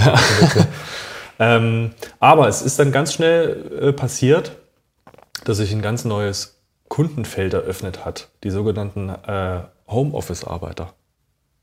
ja, so einer wie ich. Zum Beispiel. Es sind Leute zu uns gekommen, meistens ähm, etwas höheren Alt, also ich würde sagen jetzt so schon über, über 50, vielleicht über 40 so, die Also etabliert im Job. in ihrer Jugend Gitarre gespielt haben und dann halt eine Karriere gemacht haben und jetzt im Homeoffice darüber gestolpert sind, dass sie ja noch eine Gitarre auf dem Dachboden haben. Und das äh, dann reaktiviert haben und einfach für kleine Pausen zu Hause zwischen der Arbeit nutzen wollten. Ähm, Das, und das, bin komplett ich. die sind reihenweise zu uns gekommen und haben ihre alten äh, Teenager-Gitarren aufarbeiten lassen, Ja, das bin komplett um ich. die wieder zu benutzen. Ja. Exakt. Ich habe meine Gips nie hergegeben. Dann gehörst du zu, den, äh, zu unseren Homeoffice-Kunden. Ja. Alter passt auch. Et- Also nicht, dass ich jetzt die Hammerkarriere hingelegt hätte, aber ich fühle mich schon ein bisschen etabliert. Ja. Also meine Arbeit habe ich schon länger und das ist auch nicht irgendein Job, sondern das mache ich als Beruf. Stimmt, ja. Ne, so. Ja. Und, und äh, vielleicht war auch der Fehler genau das, dass ich halt irgendwie quasi aus meiner eigenen individuellen Lebenssituation heraus gedacht und dann eine Art Verallgemeinerung vorgenommen habe. Also äh, um den- wo ich dann dachte, na, ob das jetzt irgendwie für die Generation der Jüngeren, die haben keine Gitarre auf dem Dachboden. Irgendwie so. Und ähm, es ist auch, ich habe das immer so auch ein bisschen als äh,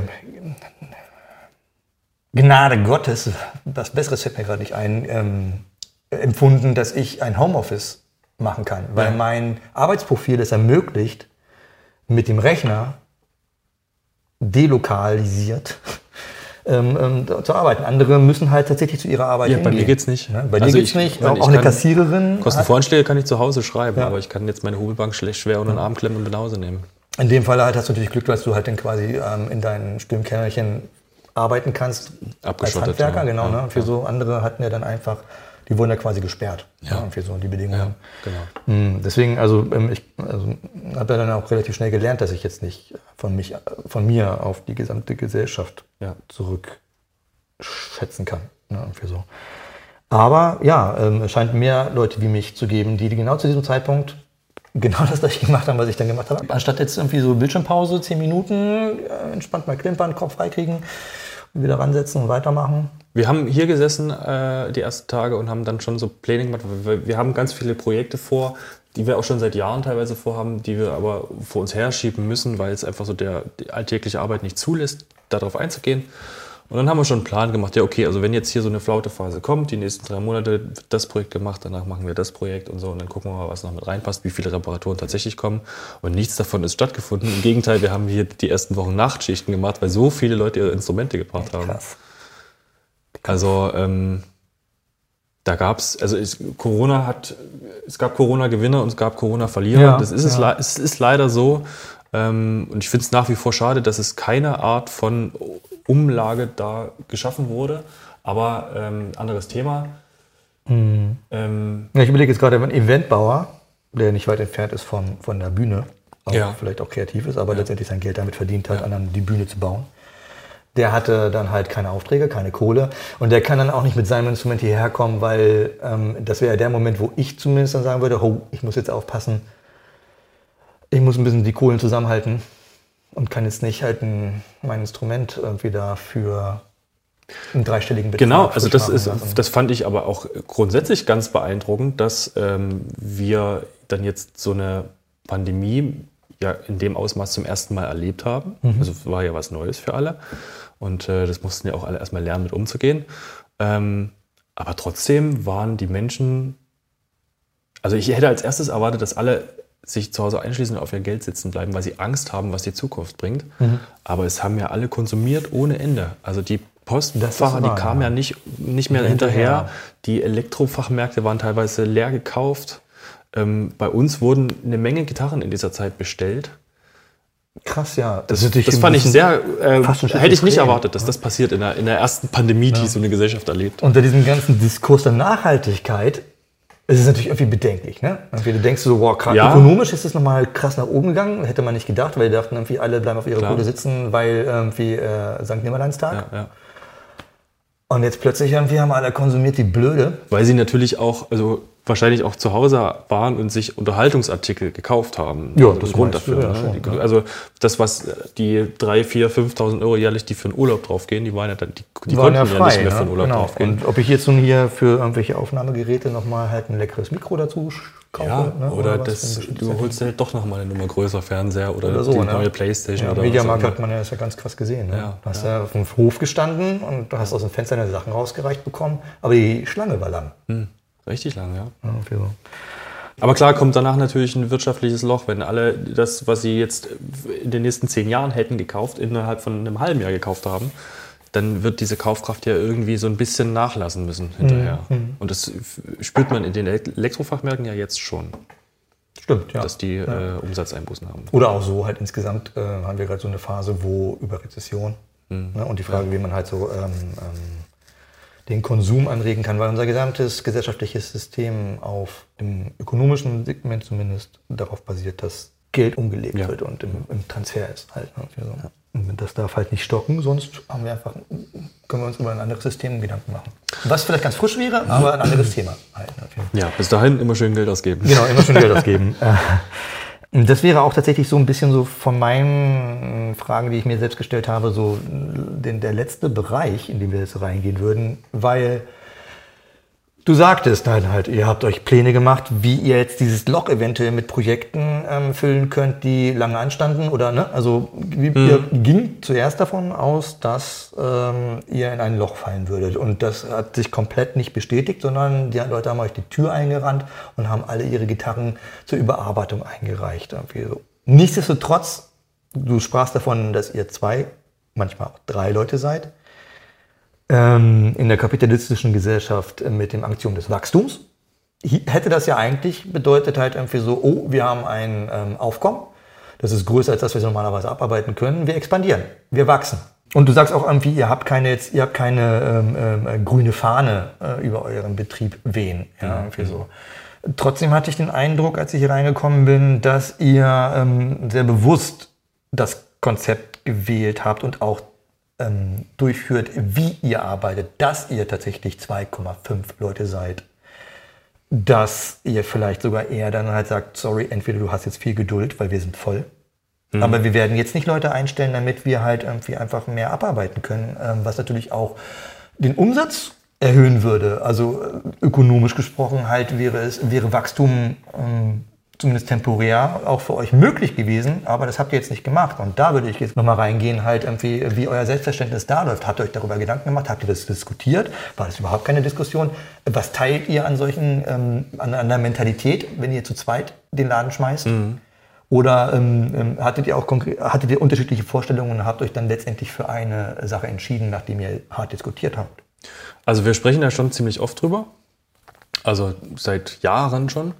Ähm, das hat jetzt nichts mit dieser einen Hochphase zu tun, sondern das geht äh, meistens in den Gesprächen um äh, unsere hauseigenen Gitarren, also um Luke Guitars, weil es da ja zwei Geschäftsmodelle Modelle gibt, die wir fahren können. Das eine Geschäftsmodell ist, dass wir hier in kleinster Manufaktur von Hand Instrumente nach Kundenwunsch fertigen, direkt. Und das Modell 2 ist, dass wir uns in Deutschland, in Europa, weltweit ein Händlernetzwerk aufbauen, Instrumente fertigen, die an die Händler verkaufen und die Händler verkaufen es an den Endkunden. Also- das machen die meisten. Bis Just Music und Thomann quasi. Genau. So, das ist das zweite Modell, was dann bedeutet Stückzahlen. Das heißt, ab an Stadtrand eine Halle, zehn Leute eingestellt, Maschinen und dann wird gemetert. So stelle ich mir Fender vor. Das ist so der, der klassische Punkt von, so könnten wir Luke jetzt größer werden lassen. Ähm, und jedes Mal, wenn wir darüber diskutieren, entscheiden wir uns dagegen. Ihr diskutiert zwar, aber ihr habt schon eigentlich einen Common Sense. Ja. Also wir, wir, wir sprechen dieses Seid Thema immer wieder an ähm, und merken dann ganz schnell, nee, eigentlich ist es schön, so wie es ist.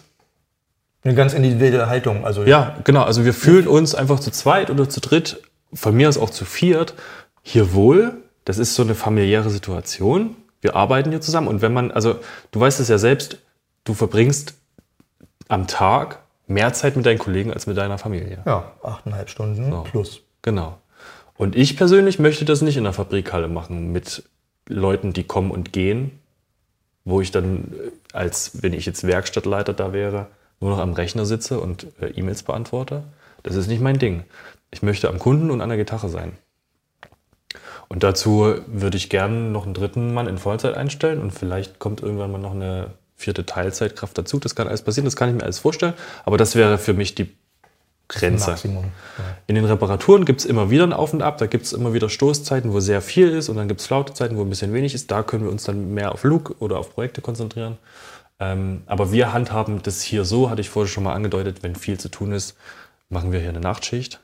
Und in drei Stunden abends zu zweit, das sind sechs Arbeitsstunden, wo kein Telefon klingelt, wo keine Tür aufgeht, wo keine E-Mail reinbimmelt, da arbeitest du 200 Prozent so effektiv. Und ähm, wenn wir hier zu zweit abends drei Stunden stehen, wir nennen das immer die Maschine ist an, dann äh, wird hier weggemetert.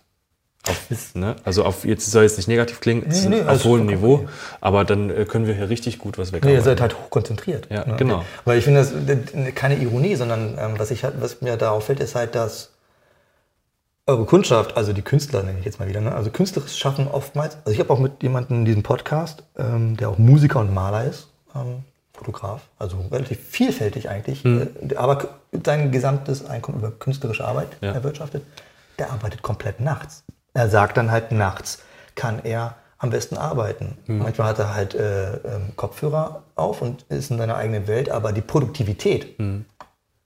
Entsteht genau dann, wenn er, wenn, wenn von draußen nichts mehr kommt. Ja, ja in dieser ja, Zeit. Also es ist manchmal äh, fast ein bisschen gruselig. Dann ist draußen dunkel, das Showroom ist Licht aus, das Radio ist aus, keiner sagt irgendwas und hier wird so ganz still vor sich hingearbeitet und dann äh, sitzt man nach zwei, drei Stunden dann draußen vor der Tür und denkt so, fuck, was haben wir denn da jetzt gerade alles gemacht? Ja. Und ähm, von der anderen Perspektive, dass wir nun mal im Kapitalismus leben und auch China seine eigene Art von Kapitalismus Definition gut an den Start gebracht hat. So. In manchen Branchen ist es ja so, dass äh, immer gesagt wird, irgendwie so, ähm, wenn du nicht mitwächst, dann wirst du halt gefressen. Mhm. So. Habt ihr, ähm, wie, ist das, wie, wie ist da eure Ein Wahrnehmung äh, eurer Branche? Ähm, ähm kein Problem. Ähm, müsst ihr manchmal aufpassen? Ähm, gibt es Tendenzen, die einem sogar vielleicht Angst machen? äh, ob man das halt so, wie man es gerne möchte und wie man sich es vorstellt, Arbeit weitermachen zu können, weil einfach man überrollt wird, aufgekauft wird oder was auch immer? Oder habt ihr diese Autonomie tatsächlich für euch? Nee, also aufgekauft werden wir jetzt nicht so ohne weiteres. Das ähm, ist, ja, also es ist immer ist auch eine, eure Entscheidung. Eben, es ist immer eine Entscheidungssache, das auch zuzulassen. Ähm, da habe ich jetzt gar keine Befürchtungen.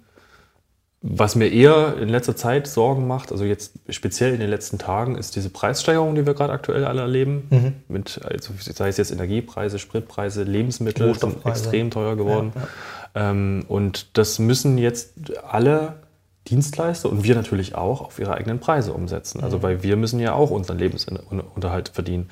Und was mir dann immer Sorgen macht, ist, ähm, bis zu welchem Punkt funktioniert das denn, dass sich das unsere Kunden auch noch leisten können? Weil wenn sie es sich nicht mehr leisten können, habe ich auch keinen Lebensunterhalt mhm. mehr. Ne? Also das ist, das geht mir jetzt in den letzten Tagen sehr durch den Kopf, ähm, was, wie, wo das hinführt. Ähm, aber dass jetzt ein Musikhaus Thomann uns kauft oder sowas, das ja, nicht, ist, findet nicht statt. Nee. Und in jeder, in jeder, ähm, in jedem Zweifel oder in jeder Angst, die, was ich in meinem Leben verspüre, ist das hier echt so ein Fels in der Brandung, diese Werkstatt. Schon, ne? Also hier komme ich hin und hier kann ich sein und bin, bin zufrieden ja. und glücklich und kann meiner Arbeit nachgehen. Also ich habe einen sehr schönen Arbeitsplatz, muss man jetzt den Leuten auch mal sagen, direkt am Wasser. Stimmt, ja. Es gibt deutlich schlechtere Arbeitsplätze. Ja, alleine wenn man schon von der Straße reinkommt, denkt man, taucht doch ein bisschen ja, in eine ja. entspanntere Welt auf hier in der Stadt. So. Genau, aber das ist schon auch ein sehr wichtiger Punkt für mich hier. Schon, ne? Ja. ja. Ja, und ich finde das ganz spannend, also weil ich ja nun jetzt, äh, mein Beruf ist ja nun nicht handwerklich, sondern tatsächlich in dieser digitalen Domäne angesiedelt. Ähm, und selbst wenn, also es wäre bestimmt traurig, eine Zeit lang halt nicht Instrumente machen zu können. Aber die Skills, die du hast, sind, glaube ich, sehr viel wert, selbst wenn es hart wird. Gerade wenn es hart wird. So ungefähr. Ja, Okay, also ich- fast natürlich, was man vielleicht nicht aufmachen sollte, aber Ich wusste ja auch, als ich, mit den Füßen auf den Boden. als ich diese Ausbildung angefangen habe, wusste ich ja auch nicht, dass ich in 15 Jahren noch hier sitze. Das konnte ja nicht in die Zukunft gucken. Ne? Ich habe jetzt erstmal eine Ausbildung angefangen und ich hatte schon immer irgendwie so mit Freunden, mit meinen engsten Freunden zusammen so ein Fips, dass wir irgendwie uns ganz wild Geschäftsideen ausgedacht haben, haben die aufgeschrieben. Es gibt da noch so ein legendäres Geschäftsideenbuch. Ähm, und ich habe da, also wenn der Fall jetzt eintreten würde, die Gitarre würde sterben die nächsten fünf Jahre und ich würde arbeitslos werden, weil ich diesen Beruf hier nicht mehr ausüben kann, ähm, dann gäbe es diverse Alternativen, wo ich Bock drauf hätte, die zu machen. Ob die mich jetzt mein Leben lang erfüllen oder ob die mich jetzt so erfüllen wie dieser Job hier, sei erstmal dahingestellt. Das kann man nie vorher wissen. Ähm, aber ich hätte davor jetzt, ich würde nicht einen So- Kopf in den Sand stecken und würde meine Oh. Berufsunfähigkeitsversicherung anrufen und sagen, Leute, Ich kann nicht, äh, pleite, vorbei. Okay. ähm, nee, das, ähm, ne? ich hätte voll Bock, eine Kneipe aufzumachen tatsächlich. Also ich, wenn ich, bei der Vorstellung, eine Kneipe zu führen und am Laufen zu halten, wird mir ein bisschen flau im Magen. Ja. Jetzt speziell nach Corona auch. Aber das war Ich schon gerade immer sagen, so. das sind ja Sachen, die auch da halt in Wellen. Ne? Ich dachte schon früher als Teenager so, boah, ja, so eine Kneipe in Kreuzberg, das wäre es ja. Ja, Six Feet Under gestorben wird immer. es gibt einfach äh, relativ krisensichere Jobs. So, nee, aber gehen wir mal, finde ich, vom Worst Case aus. Ähm, ich hätte noch versucht rauszukriegen, aber es war auch nur in dem kleinen Interview, was auf eurer Homepage drauf ist, von Lutz. Ne, für so der Mitte der 80er Jahre ist er mit 26 Jahren nach Berlin gekommen. Zurückgerechnet heißt das ungefähr Anfang Jahre 60er. So. Hochgerechnet auf das Jahr 2022 plus minus 60. So. Mm, 2008 hast du deine Ausbildung gemacht, bist jetzt 15 Jahre im Beruf. Ähm, auch wenn er selber Handwerker ist und äh, das mit Leib und Seele diese Sache macht und bestimmt nicht so äh, wie ein Standardangestellter in Rente gehen wird mit 63 oder sowas, halt, ähm, könntest du dir vorstellen, den Betrieb weiterzuführen, wenn er irgendwann mal, und sei es aus gesundheitlichen Gründen, kürzer treten will? Das kann ich mir nicht nur vorstellen, sondern das ist schon so vereinbart. Das ist der Deal. ja, genau. Und das ist halt Prio Also 1 er eigentlich. wird irgendwann die Säge streichen und hier rausgehen und wird mir die Firma verkaufen. Es hat sich so angedeutet, ich, äh, wenn ich so jetzt gesehen hatte, also du bist geblieben, Ja. ihr, wie ihr euch die Arbeit aufgeteilt habt und damit hat sich die Frage, ob du Angestellter bist oder ob ihr Partner seid, eigentlich für mich, musst du gar nicht mehr beantworten, eher in diese Partnerrichtung schon so entwickelt. Und damit wäre es ja eigentlich äh, deine Entscheidung dann quasi. Ähm, und ich glaube, jemand, der etwas aufgebaut hat, der ist auch dankbar, wenn er es weitergeben kann. Und ob er nun Bäcker ist, Elektriker oder ähm, ein kreativer Handwerker, Instrumentenbauer. Manchmal ist es auch traurig, wenn halt solche Sachen äh, einfach auf, in der letzten Generation quasi, Absolut, ja. ähm, Und ich stehe ja Eingehen. bereit, also warum soll ich Nein sagen? da seid ihr euch auch quasi einig. ja. Na, das ist auch ein schöner Ausblick. Ne? Ich freue mich auf jeden Fall auf meine Gitarre. Ich freue mich auch Umso drauf. mehr ähm, nach diesem Gespräch. Wir sind ja schon bald auf der Zielgeraden, also es geht in Richtung Lackierung. Ja. Ach ja, die Frage, die eigentlich sehr einfach ist, aber die ich nicht gestellt habe. Wie lange sitzt man an einer Gitarre, wenn man sie baut? Ganz unterschiedlich. Monate, aber. Ähm, also wenn man bei mir jetzt ein Instrument in, in, in Auftrag gibt, dann ähm, ist die Regel drei bis vier Monate. Aktuell sage ich fünf bis sechs Monate, weil ich einfach gerade nicht hinterherkomme. Ähm, aufs Instrument runtergerechnet, eine E-Gitarre ist natürlich etwas schneller hergestellt wie eine akustische Gitarre. Ähm, da sind wir so bei, der aufwendigste Teil ist tatsächlich die Lackierung, da sind wir bei 50 bis 80 Stunden. Bei so einer ähm, Wester-Gitarre, Dreadnought, geht das eher so bei 100 bis 120, 130 Arbeitsstunden. Okay, das ist echt eine Menge Zeit, die da reingeht. Das war vielleicht gar nicht schlecht, noch diese Frage gestellt zu haben, weil wer jetzt noch zuhört, der hat wirklich ein Interesse an diesem Thema. Ja, Und er wisst das. Ne? also bei Fragen schreibt mir einfach eine E-Mail, Genau. anthony.gitardoc.de ähm, und da kommt vorbei, ihr seid herzlich willkommen. ne? Aber bringt Zeit mit. Ein paar Monate. Ja gut, also Anthony, Dankeschön. Ich danke dir. Jo, das waren die Kiezbiografien. Ausgabe 26 in elf Jahren. Also, ne, mühsam jetzt sich das Eichhörnchen, aber es läuft immer weiter. Wann auch immer die nächste Folge rauskommt und was auch immer das Thema sein wird, ich freue mich, wenn ihr wieder dabei seid. Verbleibe mit besten Grüßen und bleibt gesund. Macht's gut. Tschüss. Tschüss.